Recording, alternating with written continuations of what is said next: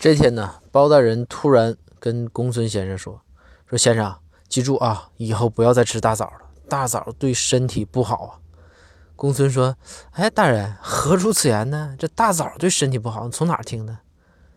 然后包大人就说：“专家说的，我朋友圈有个专家，你看这，你看。”然后这个包大人呢，就给公孙先生看，说看他这个微信朋友圈，一个老专家说，怎么怎么说的呢？这老专家就说。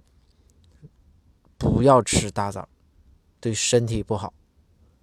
公孙看完之后啊，哈哈哈哈乐呀。然后这个包大人就说：“说是公孙，你乐什么呀？”公孙说：“大人，你不知道真相。”包大人说：“那真相是什么呀？”然后这公孙就说：“说真相就是啊，这老专老专家呀，我认识他。昨天呢，跟隔壁邻居打架来的。他那个邻居啊，是卖大枣的。”